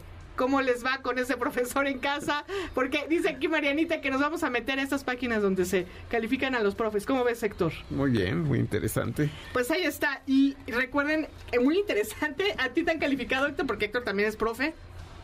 ¿O pues no? Sí. También, un tipo de maestro también. Claro que sí. 55 51 66 1025 51 50 Ahí les va, 55 51 66 1025. Ese es el teléfono. Márcanos y cuéntanos qué onda con ese profe que vamos a celebrar. Volvemos. Apoyando a los nuevos talentos de la radio en MBS 102.5. Esto es Ideas Frescas. En un momento regresamos. A partir de este momento nuestros micrófonos se abren para darle espacio a las nuevas voces de la radio. La de los alumnos del Centro de Capacitación MBS. Síguenos en Facebook y Twitter. Centro MBS. Esto es Ideas Frescas. Comenzamos. MBS 102.5. El siguiente programa de Ideas Frescas es solo de investigación. No queremos herir susceptibilidades de nuestro amable auditorio. Comenzamos esta segunda hora de Ideas Frescas, el programa de las nuevas voces de la radio, las voces de las alumnas y los alumnos del Centro de Capacitación MBS. Y hoy tocó que por supuesto nos acompañaran alumnas y alumnos de la certificación en locución profesional que el día de ayer presentaron sus proyectos ante un sínodo que agradecemos y mandamos de verdad abrazo, beso y apapacho, porque de verdad gracias por pues por guiarlos por el buen camino. Saludo a mi queridísima Ruth Espinosa. Buenos días, Ruth. Hola, buenos días, ¿cómo están? Estoy muy feliz de estar aquí con ustedes y yo les voy a hablar hoy de tips de maquillaje y belleza. Oye, Ruth, el festejo estuvo bueno, ¿eh? Se nota. Se estuvo bueno el festejo. Eh, el, el festejo post certificación. Mi querido Eduardo Ríos Ramírez, buenos días. Buenos días, Sandra. Pues también muy contento por el examen tan rudo de ayer, pero salimos adelante. Te fue muy bien, Lalo. Te fue muy bien y eso me da mucho gusto. Mi querida Marianita Orozco, buenos días. Hola, buenos días. ¿Cómo están? Muy contentas. Sí, qué bueno. Qué Es bueno. La actitud de Esa es la actitud, querida. Oye, Lalo, pero no nos dijiste de qué nos vas a hablar. Claro, pues les traigo un tema importantísimo para todos, para el país, que es los perros en abandono. Wow. Muy bien ahí, muy bien ahí. Marianita, ¿de qué nos vas a hablar? Uy, yo les voy a hablar de algo interesante que es la ola coreana dentro de las plataformas de streaming. La ola coreana en las plataformas de streaming. Cuéntanoslo todo, porque queremos saberlo ya. Pero antes saludo al doctor Mike Tapia, mi querido Doc. Buenos Muchas gracias, días. Buenos días a todos. Oye, gusto. ¿de, qué nos vas a hablar, Doc? De los en esta secretos de la hora? salud. Los secretos de la salud. Muy bien, Marianita, te escuchamos con mucha atención. Muchas gracias. Pues yo les voy a contar. ¿Ustedes saben qué es la ola coreana? Y si no, pues ahorita. Pero principalmente los dramas coreanos, que es igual un tema principal para poder entrar en contexto y en tema, pues estos son mejor conocidos como los K-dramas, ¿no? Que a diferencia de los productos audiovisuales que hace la cultura coreana, pues estos son eh, pues buscan romper estereotipos, ¿no? Pero también buscan igual una forma de, de comunicar otras cosas. Eh, la ola coreana, pues es lo que abarca la popularidad que ha estado teniendo todos los productos surcoreanos. A esto nos referimos como la música, que es como el K-pop, ¿no? Claro, claro. que últimamente es muy popular. Está muy de moda, días. ¿verdad? Sí, O sea, K-pop, K-drama. O sea, Sí, pues eh, K-drama, K-pop, pero también el K-beauty forma parte de la ola coreana, que es el maquillaje coreano o el skincare. K-Beauty. Eso K- me gusta. ¿Qué sigue? ¿Qué sigue? K, K... K-beauty, sí, pero... K buena onda. Ah, Claro, pero básicamente nos vamos a, a, a centrar más en los K-dramas Perfecto. y en sus plataformas en donde los podemos encontrar. Ahora, los K-dramas pues son novelas surcoreanas, ¿no? Como ya les había estado contando, pero son totalmente, hay unos que son totalmente original, o sea, les contratan a, a guionistas que son profesionales en el mundo de la televisión, ¿no? Para poder hacer un nuevo guion y crear desde cero un nuevo K-drama. Ahora, hay otros que están basados en webtoons, que estos webtoons pues son pues cómics pero surcoreanos, ¿no? Igual los pueden encontrar en plataformas de para leer. Claro, sí, pero igual tienen que pagar a veces una suscripción para leerlos. Bueno, bueno, pero hay que invertirle al entretenimiento. Sí, si te está gusta. súper entretenido. Claro, claro. Finalmente es un, es un negocio. Claro. Así que claro. hay que invertirle. Sí, y además estas producciones pueden ser románticas, o sea, la mayoría son con final romántico, inicio romántico, pero dentro del desenlace pues igual se desarrollan los personajes, que es algo súper interesante porque puede haber como que en el camino un, un autodescubrimiento, ¿no? De estos mismos, de reflexión también y también de enseñanza. Les voy a contar un ejemplo, por ejemplo, eh, ay, perdón la redundancia, No te pero preocupes. el drama de... esta- Entendemos que lo que sigue es un ejemplo. Ejemplo. Perfecto. Bueno, ya, ya visto eso, pues es un drama que se llama Está bien, no estar bien. Que la verdad es que este fue muy popular en el año del, del 2020-2021 porque trata de enfermedades de salud mental, ¿no? Igual trata sobre eh, cómo puede haber una relación de- entre personas autistas, ¿no? Porque dentro de los personajes se encuentran, pues, estas, estas características, ¿no? Eh, esta serie básicamente se trata de la convivencia que a veces puede ser difícil, obviamente no en todos los casos, ¿no? Como les había dicho de personas autistas, pero este igual, como les dije, otras enfermedades de salud mental provocadas por otros traumas o, o no, por O sea, ejemplo. si traigo poquita depresión, si traigo ansiedad o algo así, ¿me, me va a espejear verla? Sí, de hecho es lo que les iba a contar. Se ven personas dentro de una clínica, ¿no? Porque es importante tratarse. Y es lo que lo que refleja esta serie, que estas personas están internadas en una clínica de salud mental porque sufren depresión, ansiedad, eh, paranoia y entonces eh, dentro de este instituto de salud pues los ayuda, ¿no? Como que a superar estos estos estas enfermedades y tener una mejoría en su vida eh, personal, en su vida laboral o, y ser mejor y sentirse mejor también. Oye, con razón han tenido tanto éxito, porque Sí. todas y todas, la- todas las personas en menor o mayor medida, pues tenemos afectaciones. Todos. Claro. Sobre todo después de lo que... De la pandemia, de lo que hemos vivido, claro. Sí, O sea que tiene un mensaje al final positivo Sí. que te puede, lo puede sacar adelante. Claro, puedes sacar ahí una enseñanza, ¿no? Algo como de que, wow, voy a hacer esto para no volver a caer en esto porque esta serie lo está representando, ¿no? Yo no lo había visto de esa forma y ya me lo están aquí enseñando y pues obviamente voy a, a- a invertir para mi salud mental, ¿no? Exacto. Claro. Y, y está padre, ¿no? Que no reciclen la típica historia de amor y que me dejó Sí. y esto, ¿no? Ya es algo distinto, ¿no? Lo Claro. que decías. Sí, y aparte... Algo más real. Sí, y aparte es que dentro de todo este contexto que les cuento, es que pues igual existe el amor, ¿no? Igual puede haber un, un- algo romántico y básicamente esta serie también trata de, de un sentimiento de, de amor y también se muestra un desenlace y un final y el final es que de esta serie no los quiero spoilear, pero está muy interesante, está muy bueno porque te das cuenta que a veces juzgas a las personas pero no, o sea, no son realmente lo que lo que son, ¿no? Entonces tú dices, wow, no, pues tengo que conocer verdaderamente una persona.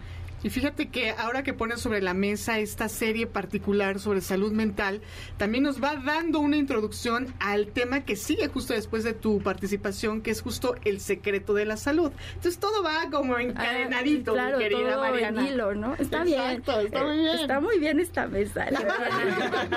Y yo que no conozco de ese, de ese tema que ahorita lo estoy conociendo contigo, ¿dónde puedo ver esos programas? Ah, pues básicamente, este, especialmente este drama que les estoy contando y más que nada últimamente lo está sacando mucho Netflix, está sacando muchas producciones de novelas surcoreanas, muchos K-dramas, por ejemplo, Ok. Business Proposal está muy en tendencia porque está súper divertido, está entretenido, yo lo vi y se los recomiendo porque desde el primer capítulo, la mayoría siempre es así, se quedan enganchados.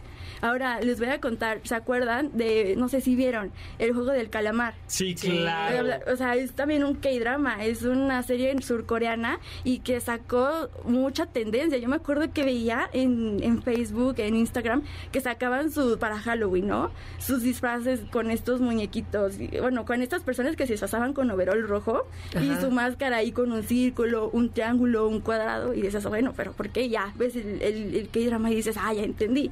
Porque Claro. Pues no es una, esta no es de romanticismo, ¿no? Sino es como que de suspenso y como también de terror, porque dices, bueno, ¿qué va a pasar? ¿Por qué, por qué están pues matando, ¿no? Gente ahí Oye, en y juegos. no apto para niños, ¿eh? Sí, Porque no. tenemos audiencias infantiles, eso es para adultos. Claro.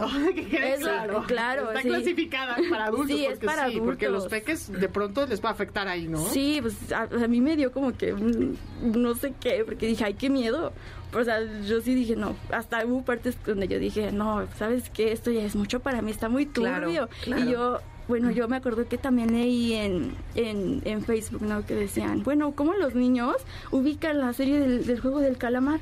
Te digo, por eso, papás.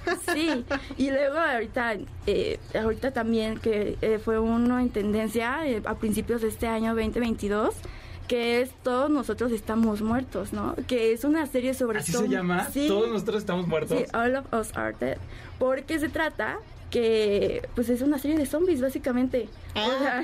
pero todo esto inicia por eso todos nosotros estamos muertos porque es de zombies. Pero está muy interesante, o sea, de hecho dijeron que esta serie de zombies es una de las mejores producciones, perdón por la redundancia, de zombies eh, que han hecho desde, hace mucho tiempo, ¿no? Y pues yo ya la vi y pues sí, estaba como Pero ¿por qué todos estamos muertos? Porque ahorita todos somos como zombies, que no estamos viendo la realidad. zombies. No te has dado cuenta, Todos son zombies. Es otra realidad alterna. Sí. sí, entonces yo les recomiendo que pues sí le echen un ojito a una serie, chances se hacen fans de, ah, porque o sea, hay para, para variedad, ¿no? Sí, hay de, de, suspenso, ¿no? Como les digo, de terror, de zombies, de, de amor, eh, de, de salud mental o sea, ustedes pueden agarrar ahí de todo. Hay una igual que se llama Mi primer amor de verdad. Tiene dos temporadas y está súper bonita. O sea, se las recomiendo mucho. Perfecto, mi querida Marianita. Pues ya nos quedó clarísimo que la tendencia, la ola coreana viene con todo, con los K-drama, que hay que buscarlos. Sí, ah, esperen, para el último les puedo decir que si quieren saber más del K-beauty y el K-drama, hay una que junta las dos cosas, ¿no? Y el K-pop también, junta eso en uno ah, solo, que se llama True Beauty. Ahorita no, lamentablemente no está en una plataforma de streaming, pero sí está en, en una que pueden pagar, eh, que es una aplicación. Entonces, véanlo, se llama True Beauty, en español es verdadera belleza, y está muy bueno, entretenido y también trata de amor, pero también como que de rivalidad entre amigas, porque no rivalidad, sino una chica celosa porque pues el que le gusta le gusta a otra chica súper bonita, ¿no? Porque también demuestra que pues puede ser una bonita sin necesidad de, tener maquillaje, ¿no? Oye, ya nos preguntan qué app es.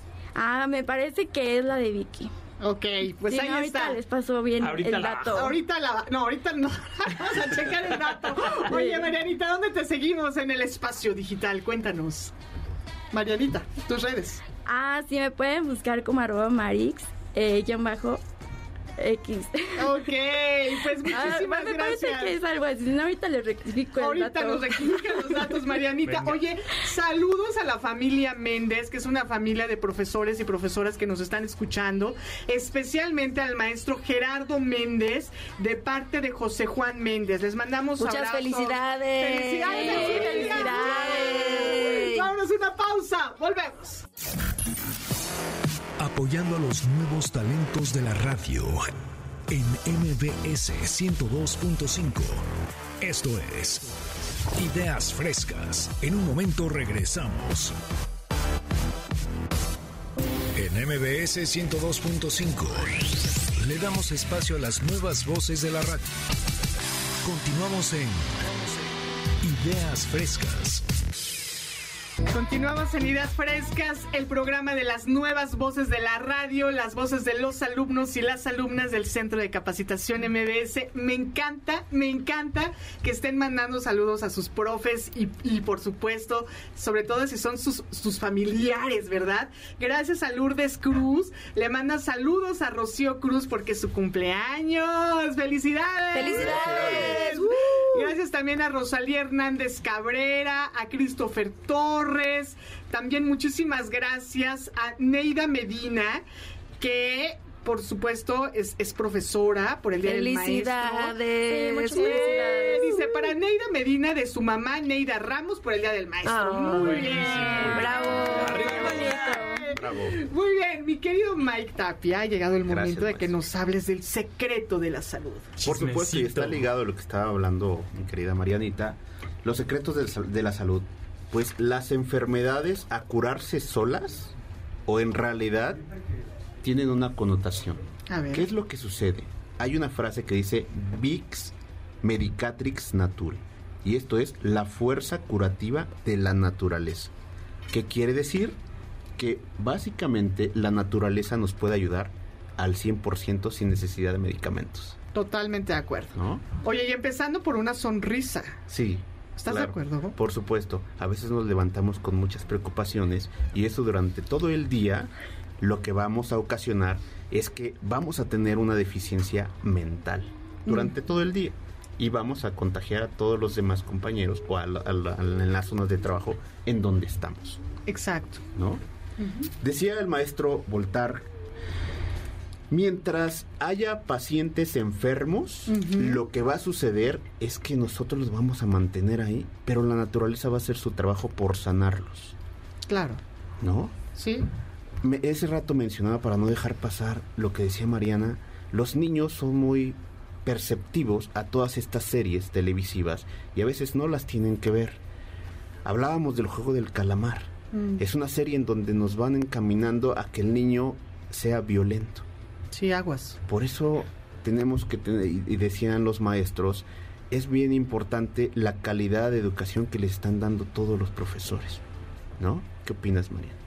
Sí, creo que sí. Eh, lo que dicen es muy importante porque lo que a veces ven los niños, pues a veces también les pueden como que dar un trauma, ¿no? Como que les puede dar como que luego un miedo y pues no está muy bien, es que no está nada bien, más bien. Claro, porque de pronto no tienen las herramientas para comprender lo que están viendo. Por eso es importante tener un filtro, ¿verdad? Mi querida Ruth, tú que eres mamá, un filtro de ver qué es lo que ven los niños, cómo se están formando. Sí, porque ahorita que están chiquitos no saben qué es bueno y qué es malo. Exacto. Entonces por eso están los guías, nosotros como papás para irlos llevando de la mano para ver qué está bien y qué no está bien. Totalmente de acuerdo. Oye, Mike, pero a lo que tú te refieres ahorita con todo esto que estabas diciendo es que, por ejemplo, yo que tengo gastritis, colitis, eh, varices, etcétera, y puedo seguir con la lista. Sí. Eh, dices que, que todas esas enfermedades son creadas por mí mismo y que hay una manera en que la naturaleza me puede curar sin sin más tema y sin tantos medicamentos, sin tantos doctores? Es correcto, mi querido. Ok. Y de ahí vamos a ir. Me interesa. dice, me interesa. Parece de ciencia ficción, pero es verdad. Todos vibramos en una frecuencia y todos somos energía, independientemente de la religiosidad o la espiritualidad que cada uno de nosotros manejemos. ¿Qué sucede? Hay ciertos códigos sagrados y de estos códigos sagrados son códigos, son números, es numerología, en donde los podemos marcar y lo más fácil es en la mano. En tu mano dominante, puede ser diestro, puede ser zurdo, pero va a haber una mano dominante en ti. Ok. Y ahí van los tips, mi querido Venga, tengo aquí mi mano derecha. Sí, en tu mano derecha. Que es mi dominante, ¿no? Y siempre estamos dirigidos con el índice, que es el maestro Jesús lo hacía en muchas fotografías. Ese es un mudra, ¿no? Ese es un mudra, exactamente, en donde podemos hacer un marcaje de los números. Los números son universales. Claro. En cualquier idioma.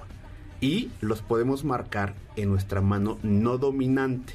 Y entonces podemos poner el número 800 al aire 57. Y ese número 857 lo vamos a meter como si metiéramos algo a la mano. ¿Por qué ahí? Porque hay un punto energético y van a sentir calientito. Sí se siente. ¿Sí? Ay, no. Ya me dio miedo. Sentí, juro. O sea, cuando estaba escribiendo el número, ¿Sí? se sentí el, Entonces, todos estos códigos que tenemos están preestablecidos. Solamente que a veces, efectivamente, nos da un poco de temor o de terror. Pero es positivo lo que acabamos de hacer. Claro, por supuesto, porque este número es la conexión con, con nuestro amor propio. Este amor propio va a ocasionar que estemos energéticamente bien, aunque nos hayamos enojado con papá, con mamá, con la pareja, con amigos, etcétera.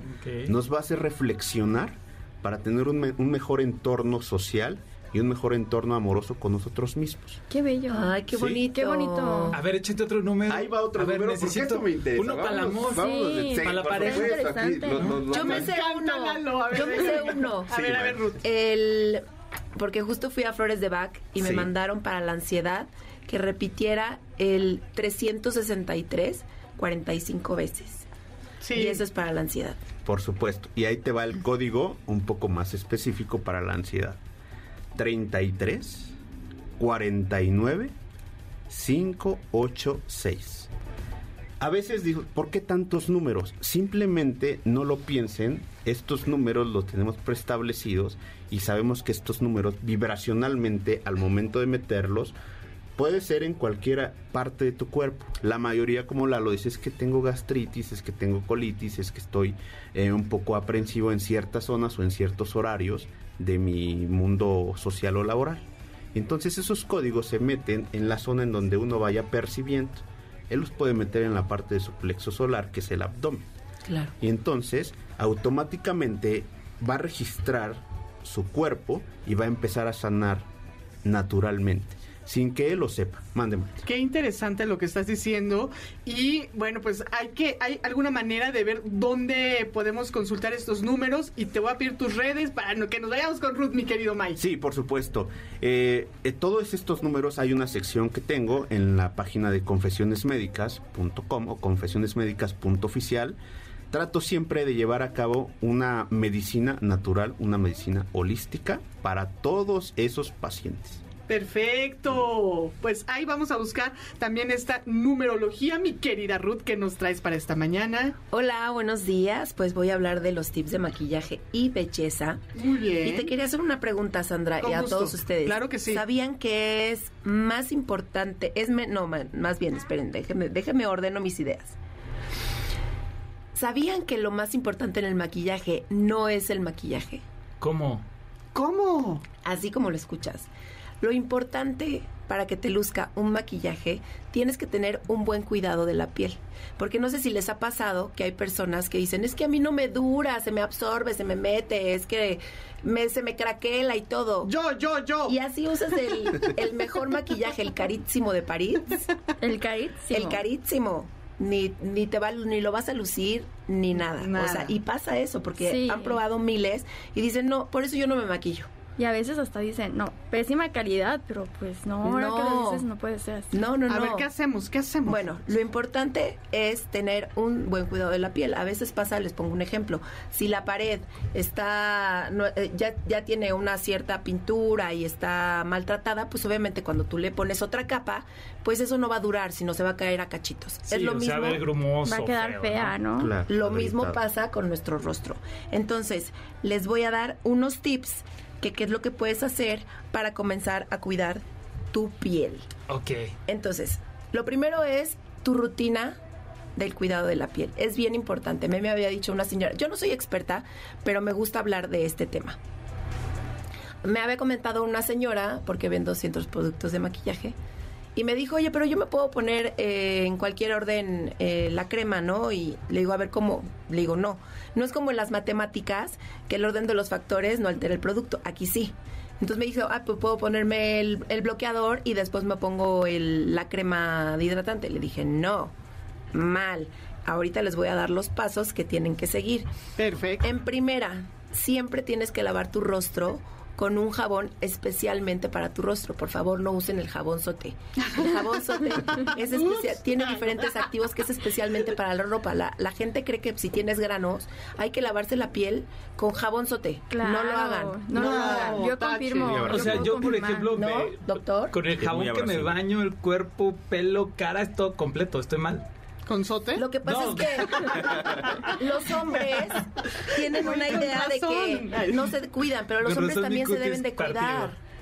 Los hombres también se deben de cuidar. Sí sé que los hombres usan el mismo jabón para todo el cuerpo. Y para el perro y así todo. Pero no. O sea, creo que tienen que usar uno para el cuerpo y uno especialmente para la cara. Ok, ok, Pero bueno. Qué interesante lo que está diciendo Lalo, porque seguramente mucha gente hace lo mismo, con un jabón, mira, de arriba abajo, vámonos luego la ropa, los chones, no, que, que, que, los trastes, tal cual. no, no, no, no, no. Que me vaya mi perro con ese. Porque pueden perjudicar su piel, es en serio. Sí. Y el pH también. El pH de tu piel también. Oye, yo le decía más bien a Lalo que si es en serio que hacía todo eso. sí, la ropa no. escucha bien, escucha bien. Después de que te laves tu carita que vale millones con este jaboncito especialmente para tu piel, después puedes usar el tónico. Esto digo porque puedes. Eh, yo fui con la dermatóloga y me dijo que no es necesario, pero a mí me gusta usarlo. O sea, siento que como que me limpia la piel y me deja como que los poros un poquito más cerraditos y así, ¿no? Eso es cuestión mía, pero no es tan necesario. Mm. Después, en tercer lugar, es el suero. Aquí lo que te va a ayudar muchísimo es un activo que es como penetra mucho más rápido en tu piel y hay diferentes tipos de suero, que es de vitamina C, que es por lo general para la pigmentación de tu rostro. Viene el de ácido hialurónico, que es buenísimo para hidratar muchísimo la piel, también te sirve para las arrugas. Y hay uno que es de retinol, ese hay que tener mucho cuidado, ese usa por las noches porque ese es especialmente para las arrugas, pero hay mucha gente que es muy sensible a este tipo de, de componente, pero también es buenísimo. Como experta, eh, a veces hacen una infusión entre aspirina, la machaca, le no, no, no, no, no, y luego se la unta. No, no, no, no, no, no, no, no, en serio no. O sea, aquí la recomendación pueden poner la aspirina, pero para las flores, pero para la cara no se lo pongan. Exacto. La recomendación es con un especialista, como ya lo bien, bien lo has mencionado, Ruth, que que te diga exactamente qué tipo de piel tienes, es decir, qué tipo de productos van con tu piel. Exactamente, ahorita le estoy dando ciertos tips, después tienen que sellar su, su suero con una crema hidratante. Y al último, de siempre la crema hidratante, protector solar. Es bien, bien importante porque ahorita mucho cáncer de piel, el doctor nos puede decir, y eso te va obviamente a ayudar para, para protegernos de, de los rayos del sol y que envejezcas mucho menos rápido. Claro, y de las pantallas. Sí. Ah, claro, es muy importante los solares. sino de toda la luz artificial. La luz artificial. La luz artificial, las, las pantallas, el sol. Que digan, ay, pero no hay sol. Ay, pero no. Bueno, tienes tus pantallas, aunque esté nublado, también entran los rayos, los rayos ultravioletas. o sea, qué importante. Es ¿eh? bien, bien importante. Ahora, ¿cómo vas a identificar tu piel? O sea, ya te di los, los, los pasos. Bueno, pues tienes que identificar tu piel. Te voy a dar nada más tres tipos de piel, porque seguramente habrá muchos más y siempre consultar con un dermatólogo. Yo te voy a dar aquí como lo básico. El primero es la piel grasa. Por lo general, siempre tiene mucho brillo en todo y grasa en toda tu carita, ¿no? Esto por lo general también tiene acné, le sale acné en el rostro, tiene los poros abiertos, puntos negros y el maquillaje les dura muy, muy poquito. O sea, como que una hora ya no tienen maquillaje. Después está la piel mixta, yo soy piel mixta. Eh, piel mixta grasa. ¿Dónde se acumula la grasa? En, en, la zona T. ¿Cuál es la zona T? Es tu frente, nariz y barbilla. Y en la otra parte del rostro, por lo general, es seca o normal. ¿No? Y por lo general también puede tener algunos brotecillos. ¿Ok? Después vamos con la piel seca. Pues aquí te dice todo. Cuando sales de bañar, sientes la piel así súper tirante. Cartón. Acartonada. Tiene, eh, luce muy opaca y por lo general este tipo de pieles se craquela muy rápido el maquillaje y los poros son poco visibles. ¿Cómo, le, ¿Cómo ven? Ahora, ¿Cómo ven de este tema? ¿Bien? ¿Todo bien? ¿Ya identificaron su tipo de piel? Ya, ya. Solo me gustaría comentar que yo escucho mucho que el mejor anti-aging o antiedad es el bloqueador. Que porque supuestamente el sol destruye el colágeno, que es lo que mantiene la piel en su lugar.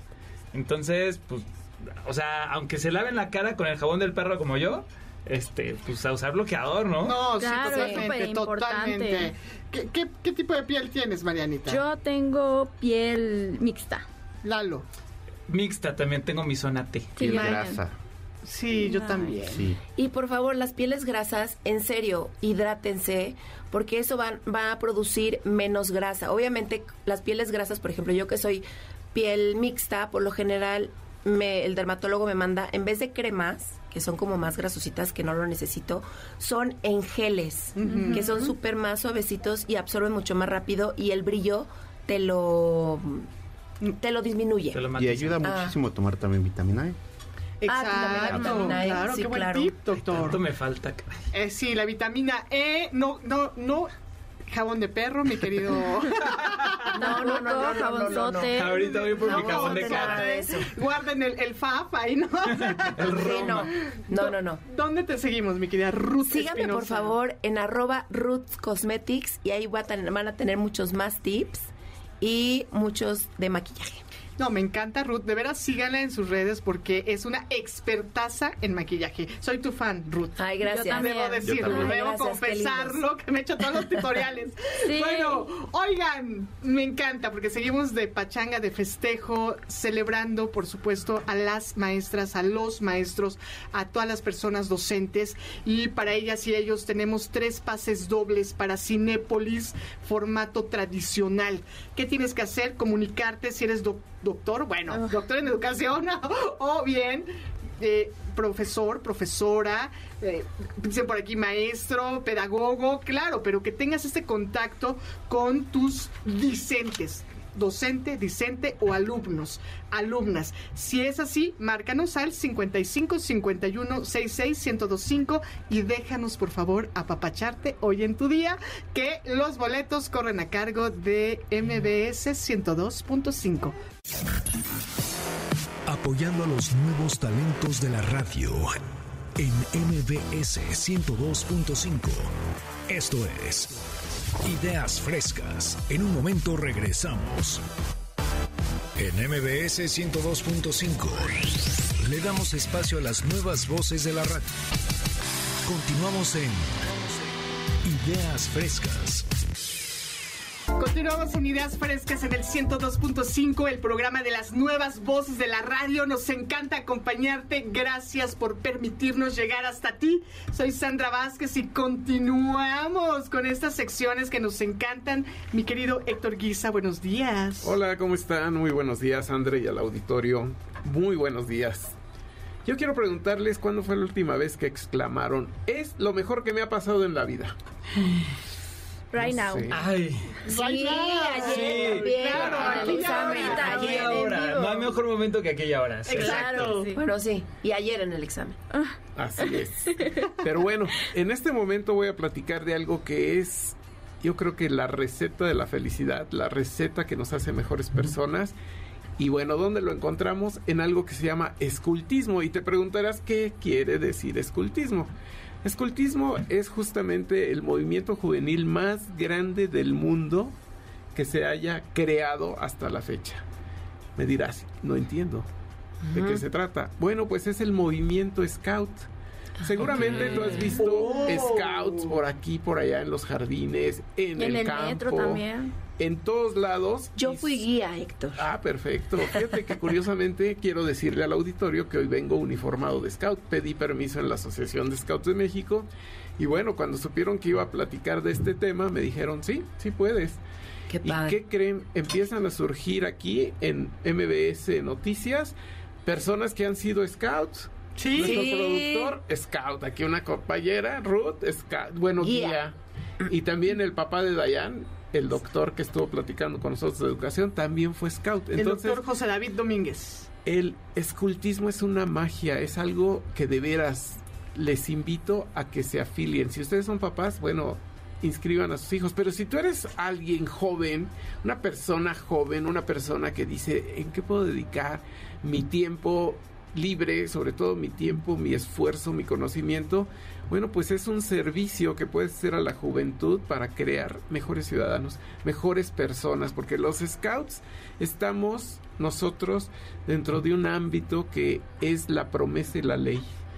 ¿Qué es la promesa scout? Bueno, es un compromiso personal que hace, pero desde el niñito, ¿eh? desde el lobato, desde que es muy pequeñito, se compromete en la medida de sus posibilidades, de sus capacidades, hacer bien las cosas y que es algo que necesitamos en el mundo entero hacer correctamente las cosas. Claro. Y es un compromiso personal y es algo que la gente empieza a hacerlo, a tomarlo como una manera de vida, una forma de vivir, una forma de ver por los demás, por sí mismo y es un crecimiento intenso, un crecimiento en todos los ámbitos porque el escultismo abarca todo. Yo, yo ahí tengo duda, porque yo los veo y los veo uniformados y eso, pero ¿qué, aprendo? ¿Qué me van a enseñar? Todos estos fines de semana que los ves en los parques, ¿qué hacen? no Porque yo tengo en mi mente que prenden fogatas, este, hacen cosas con animales, no sé, pero tú ilústranos qué, qué es todo eso que va a aprender para que pues me den ganas de, de ir a verlos. Bueno, yo creo que la mejor manera de entender esto es mediante una entrevista que me dio el jefe Scout Nacional, Pedro Díaz Maya, y bueno, pues él te va a contestar con todo ese espíritu scout para que tú y todo el auditorio se involucre más en los scouts. Vamos a escuchar. Vámonos.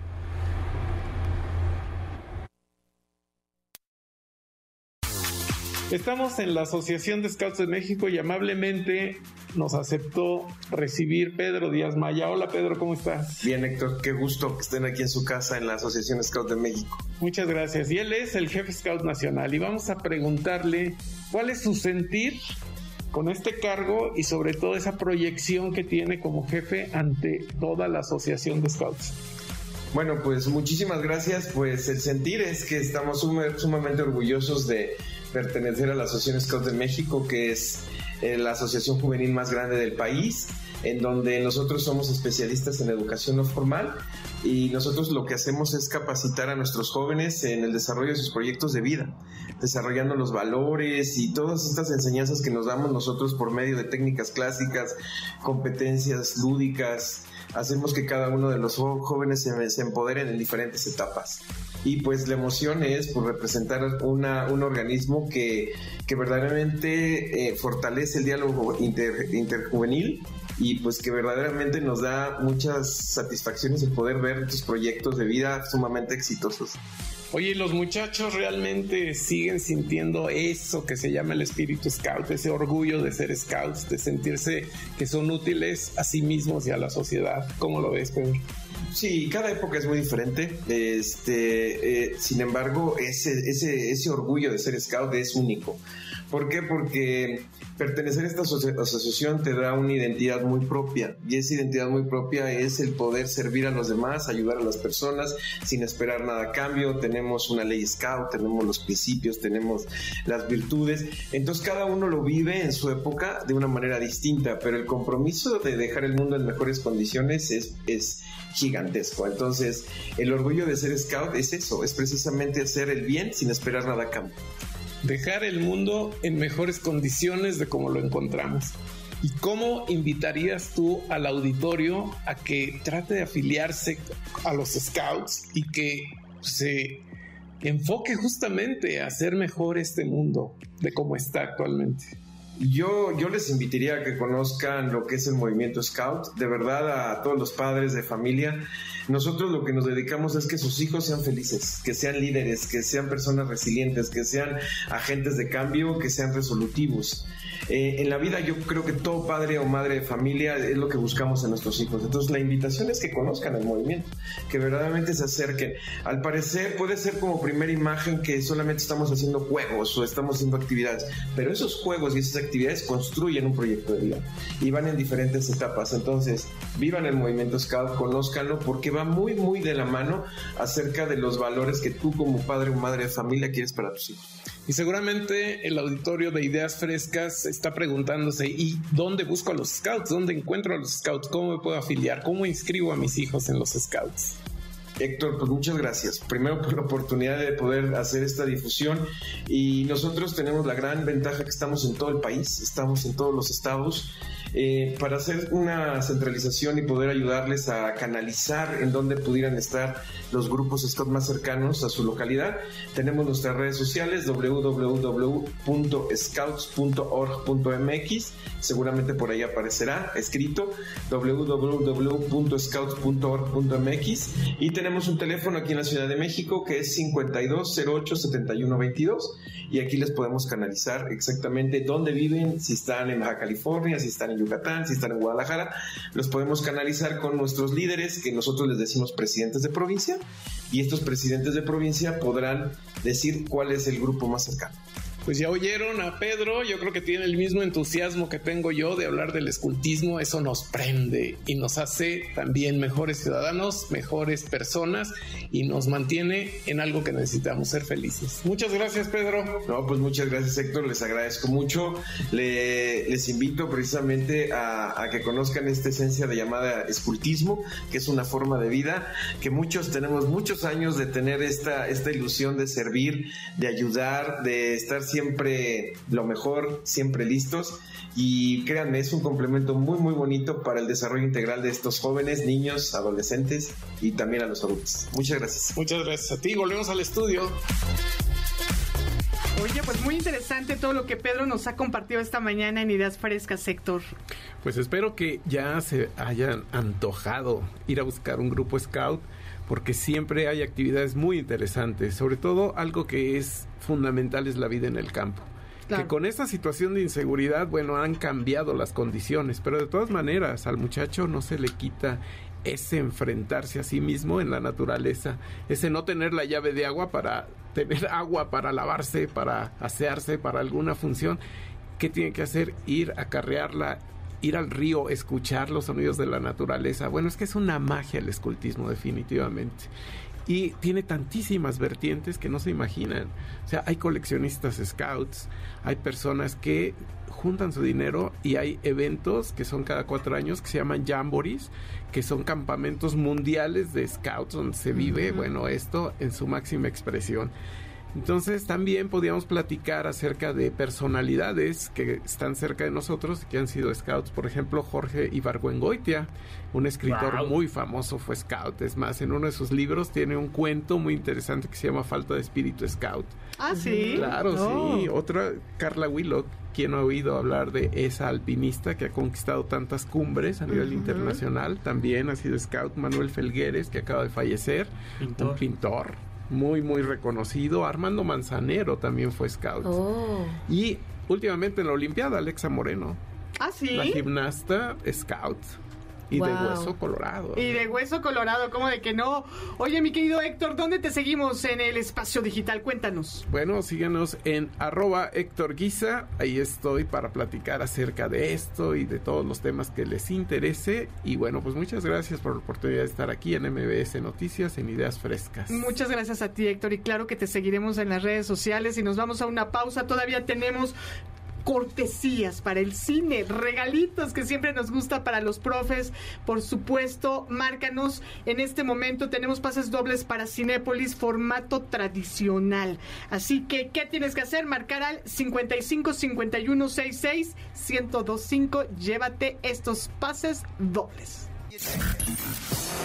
Apoyando a los nuevos talentos de la radio en MBS 102.5. Esto es Ideas Frescas. En un momento regresamos. En MBS 102.5 le damos espacio a las nuevas voces de la radio. Continuamos en Ideas Frescas. ideas frescas y nos encanta darle la bienvenida a Eduardo Ríos Ramírez, ¿Cómo estás, Lalo? Bien, con toda la pila para hablar de un tema que amo, que me fascina y que adoro, que es de los perritos. Los perritos, ah, claro. Debo decir, como preámbulo a tu participación, que Lalo siempre está compartiendo con todas las personas, pues, casa para algún perrito desprotegido, pides ayuda, tienes tus redes. Bienvenido. Gracias. Pues exactamente por esto que me encanta, que es encontrarle ahogar a los perros en abandono, porque ellos realmente viven una situación muy difícil. Entonces, por eso hoy quería darle voz a estos animalitos que no tienen voz y por eso les voy a compartir unos tips para ayudar a estos perros en situación de abandono, que en México es un problema de literal millones de perros en las calles, en las carreteras, en el campo y que bueno, nos atañe a todos porque finalmente es un problema que, que, nos afecta de una u otra forma a todos. Eh, y todos podemos cooperar de una u otra forma. No es necesario que te gusten los perros, no es necesario que hagas grandes cosas, todos podemos cooperar. Y bueno, vamos a arrancar con la primera. Para todos aquellos que tengan un perro en casa y que sean felices con él y que sea su mejor amigo, les pido, les suplico, pónganle placa. Hay muchísimos casos de perros que se escapan de la casa cuando abrieron el portón, que estaban de paseo, el perro se asustó y salió corriendo y es muy difícil encontrarlos o que si alguien los encuentra puedan volver a su hogar porque no tienen placa. Entonces, si de por sí la situación es difícil, es crítica por la cantidad de perros que hay allá afuera sin hogar, Ahora súmenle perros que no pueden volver a su casa debido a que no tienen una plaquita. Claro. Una placa cuesta, hay desde 50, 100 pesos, las muy padres eh, pueden costar 500 pesos si tú quieres, pero hay precios accesibles para todos. Y con que le pongas tu celular, ya con eso. Si le quieres agregar dirección, nombre y más datos del perro, genial. Pero pongan un teléfono de contacto o dos por si no te logran localizar a ti o cambiaste de celular para que pueda ese perrito regresar a casa y que no sea una estadística más donde acabó atropellado, donde se empezó a reproducir en la calle, donde una serie de situaciones aumentan este problema de, de los perros en abandono. Segundo, si no tienes tiempo de adoptar un perro, no tienes tiempo para ayudar en otras formas, dona a las fundaciones y a las asociaciones que ayudan a los perros. Hay muchas y hay también muchas personas particulares que lo hacen. Uno de ellos es Benitos House. En Instagram lo pueden encontrar. Él constantemente está igual rescatando perros eh, de azoteas, perros en maltrato, perros de la calle y eh, está un poco rebasado, pero constantemente está pidiendo donativos para que él pueda seguir con su labor, que, que, lo hace de manera particular, no es una fundación, no es una asociación, pero ayuda bastante. Y si le damos apoyo a estas personas, pues ellos pueden ayudar a más perros. También está Amor Sin Raza, que lo pueden encontrar en Instagram.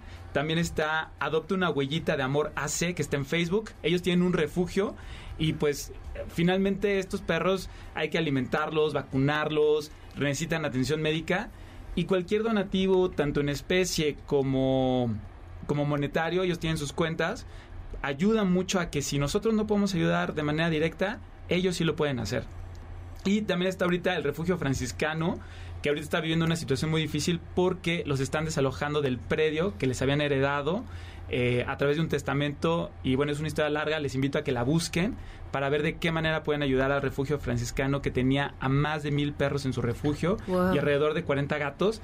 Y ahorita están eh, queriéndolos sacar del predio donde estaban. Ay, qué difícil. Sí. Otra, por favor, esterilicen a sus mascotas. Claro las perras hembra, mm, perdón por la redundancia, pero es que este tema me enchila, perdón expresarlo así, no están pensando en planeación familiar de que, ay, quisiera tener perritos, ay, qué bonito este tener cinco perritos, porque su naturaleza es diferente. Claro que tienen el instinto de, ser eh, mamás eh, a, a su manera, proteger a sus crías y demás, pero no es como nosotros seres humanos que, bueno, vivimos con el niño pegado hasta los treinta y tantos. Eh, las perritas tienen hijos, los cuidan, los, los amamantan y todo, pero bueno, hay una etapa donde ya se separan de ellos. Entonces, hay muchas familias que reproducen a sus perras pensando en que, ay, qué bonito que tenga... Eh, para negocio. Hay muchos que lo hacen para negocio. Entonces, si hay tantos perros en la calle, pues podemos adoptar, no es necesario seguir reproduciendo y reproduciendo y reproduciendo más animales. En el momento en el que esta situación cambie y haya muchos menos perros en la calle, pues bueno, podemos hablar de, reproducir a nuestras mascotas, ¿no? Eh, porque finalmente se vuelven parte de nuestra familia. Pero no es necesario que nuestras mascotas tengan una, dos, tres camadas. Claro. Eh, entonces, pido por favor que los esterilicen, eh, tanto a los machos como a las hembras. Claro que obviamente si esterilizamos una hembra, pues hay mucho menor posibilidad de que haya más reproducción de animales, pero también los machos cuentan. Oye, Lalo, pero también hay campañas de esterilizaciones, ¿no? Hay muchísimas campañas en las delegaciones, hay centros antirrábicos donde si no tienes dinero, ahí los puedes ir llevar a esterilizar. Eh, hay de todos los precios, ¿no? Y, y esto es muy importante porque si tú esterilizas una perra, evitas varias camadas que son de cuatro, cinco, seis perritos y de ahí esos perritos van a tener más perros. Entonces es un eh, una reproducción exponencial que nunca se termina. Claro. Entonces, con cada esterilización es como un acto de amor a, esta raza que se ha convertido de verdad en el mejor amigo del hombre. Otro de los tips que les quiero compartir es rescata un lomito. Si estás buscando adoptar un perro, hay de todos los colores, tamaños, temperamentos, buscando un hogar. O sea, yo entiendo que a todos nos encanta una raza específica con los ojos azules porque me encantó y lo vi en tal serie. Y bueno, vi Hachi, entonces quiero mi perrito que sea igual a Hachi. Ok, está bien. Pero en la manera en que nosotros sigamos promocionando la reproducción de perros en criaderos, y de hecho hay muchos clandestinos y hay muchísimas páginas en internet que te venden perros, que no son 100% legales, que no están haciendo su trabajo como debería de ser, en, en, la manera en que nosotros seguimos fomentando esto, va a seguir el problema de perros en abandono. Entonces, denle la oportunidad a un perro en abandono, por favor. Les prometo, les juro que es la mejor decisión de su vida. Y además sientes bonito eh, de que tú puedas darle una nueva oportunidad de vida a un ser vivo como un perrito, o sea, y también son gatitos, igual los pueden adoptar y no comprar, o sea, adopten, no compren, por favor. Exacto. Exactamente. Y bueno, para cerrar, también pueden ser ustedes voluntarios para pasear perros, bañar perros o estar un ratito con ellos, por ejemplo, en el centro de transferencia canina del metro. Ahí ustedes pueden llegar, donar su tiempo y los perritos se lo van a agradecer muchísimo. Les encargo mucho, adopten. ¿Dónde te seguimos, mi querido Eduardo Ríos? Tenemos un podcast que se llama Tú no me mandas y nos pueden seguir en Spotify y en la red Instagram que se llama Tú no me mandas guion bajo podcast y si quieren en el personal estoy en Eduardo Ríos Ramírez y ya. Gran tema el que traes a la mesa y no somos los únicos que pensamos eso. Verónica Ramos nos está escuchando y nos felicita por el contenido. Está muy interesante y además ella dijo, voy a llamar a ver si es cierto que están dando este regalitos y ganó. ¿Cómo de que no? Eso. También muchos saludos a Enrique Guisa, quien dice que está muy orgulloso de Héctor Guisa, que tu ah. familia te está escuchando, Héctor. Eso. Y es maestro. Felicidades. felicidades. Felicidades. Pues muchas gracias. Nos vamos. Gracias también a Jimena Valentina. Le mandamos saludos. Muchas gracias. Gracias, uh. Jocelyn Valentín, Dayan Moar, Mike Tapia, Eduardo Ríos, Mariana Orozco, Ruth Espinosa, uh. Héctor Guisa. Gracias gracias a Arturo Chávez en la producción y postproducción, al maestro Mario Ontiveros. Muchísimas gracias a nuestra directora general Maxi Gil. Muchísimas gracias a ustedes, por supuesto, que son nuestras audiencias a las cuales nos debemos y por ustedes estamos con ustedes. Y mm, Jocelyn Valentín, sí lo dije al principio. No? sí, sí lo dije, lo dije. Y bueno, nos estaba haciendo falta Joss. No, Joss presente aquí. ¿Cómo de que no? ¿Cómo de que no? Bueno, soy Sandra Vázquez. Les abrazo, les deseo un excelente día a todos los profes, a todas las profas. Pásensela muy bien y hasta la próxima. Adiós. Abrazo, maestros. Les queremos. Por hoy, concluimos con nuestras ideas frescas los alumnos del Centro de Capacitación MBS los esperan con mucho más el próximo domingo. MBS 102.5